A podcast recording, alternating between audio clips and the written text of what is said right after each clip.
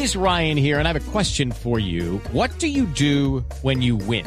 Like, are you a fist pumper? a woohooer, a hand clapper, a high fiver. I kind of like the high five, but if you want to hone in on those winning moves, check out Chumba Casino. At ChumbaCasino.com, choose from hundreds of social casino style games for your chance to redeem serious cash prizes. There are new game releases weekly, plus free daily bonuses. So don't wait. Start having the most fun ever at ChumbaCasino.com. No purchase necessary. BGW. Void were prohibited by law. See terms and conditions. 18 plus. Los taxistas en Bogotá presionan un acuerdo con la ministra de Transporte en estos momentos para que formalice la declaratoria de ilegalidad de la plataforma Uber y así, y así poner fin al paro de transportadores. Jorge Morales.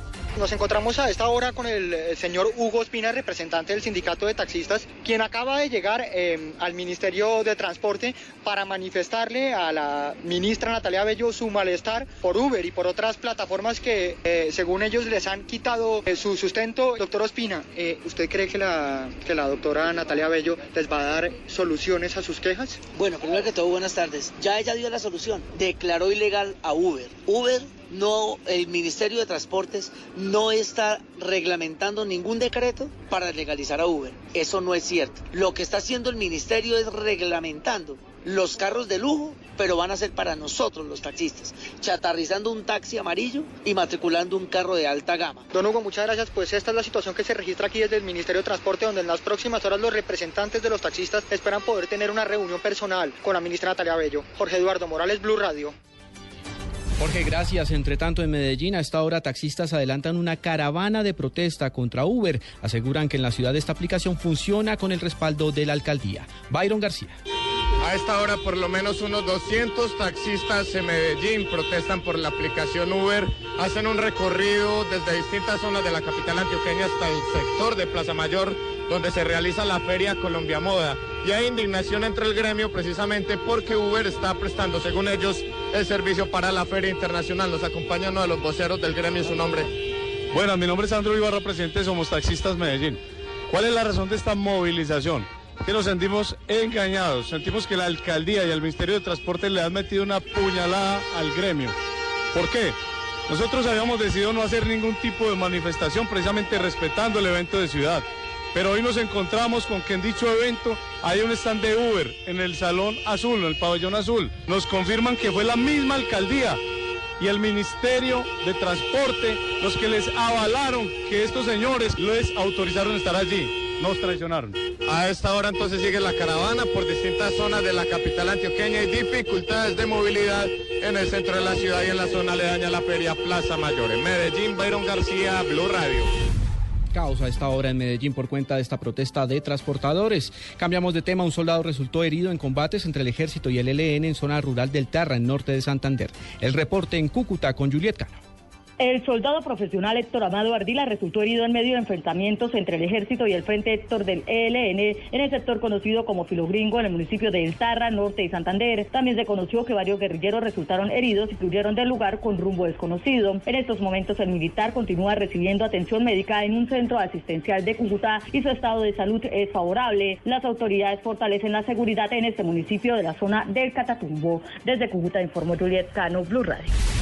El expresidente de Costa Rica y premio Nobel de Paz, Oscar Arias, destacó la determinación del presidente Santos de desescalar el conflicto armado y persistir en la firma de un acuerdo de paz con las FARC. Silvia Patiño. El expresidente de Costa Rica y Nobel de Paz, Oscar Arias, aseguró que las FARC no van a triunfar para alcanzar el gobierno, tal y como se pensaba en tiempos de la Guerra Fría y que tienen que reconocerlo. Tras una reunión con el presidente Santos en la Casa de Nariño, dijo que si la guerrilla rompe el cese unilateral, ellos llevarían la peor parte. Yo no quisiera pensar que las FARC quieran echar a perder esta nueva oportunidad que el gobierno de Colombia les da. Eh, ellos son los que llevan la peor parte y son los que más perderían si eh, se descarrila este proceso de paz que se ha reiniciado en La Habana. De tal manera que yo no quisiera pensar en que harían una cosa como esa. Arias dijo que la guerra no tiene sentido y llamó al presidente Santos a continuar perseverando en sus intenciones de alcanzar la paz. Silvia Patiño, Blue Radio.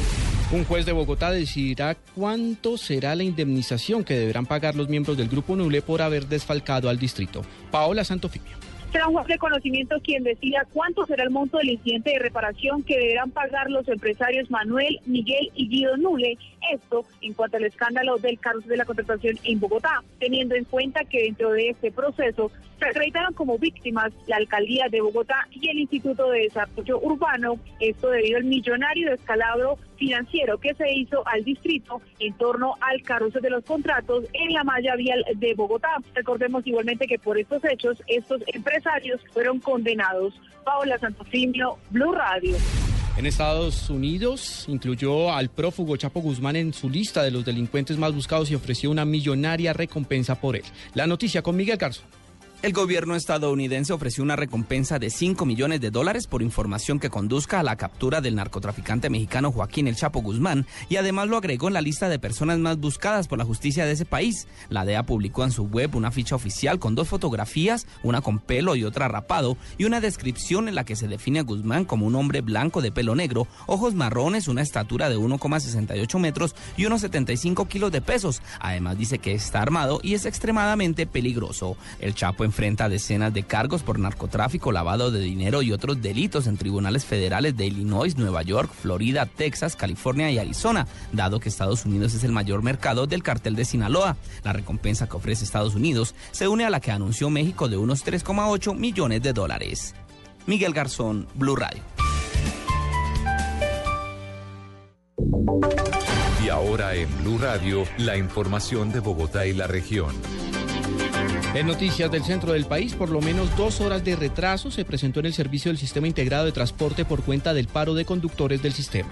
María Juliana Silva. Wilson Hoyos, presidente del Sindicato de los Conductores del SITP, entregó un balance preliminar de lo que ha sido la jornada de hoy con el plan reglamento que aseguró seguirá siendo indefinido hasta que se les mejoren sus condiciones laborales. Entre una y dos horas de retraso han presentado las rutas que asegura Hoyos han prestado su servicio, pero a menor velocidad. Pero a la actualidad sí, se está, sí ha sido efecto el plan reglamento porque se ha caído la programación. Esos retrasos hablamos alrededor de una hora, dos horas de retraso. Aunque Transmilenio no lo quiera reconocer, pero sí, la verdad sí ha sido, afectado a los, a los, a los usuarios.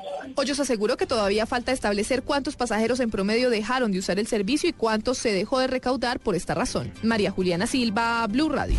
Y precisamente a raíz de este paro de taxistas que impacta a Bogotá, conozcamos el reporte de movilidad a esta hora en la capital del país, Sofía Bonet.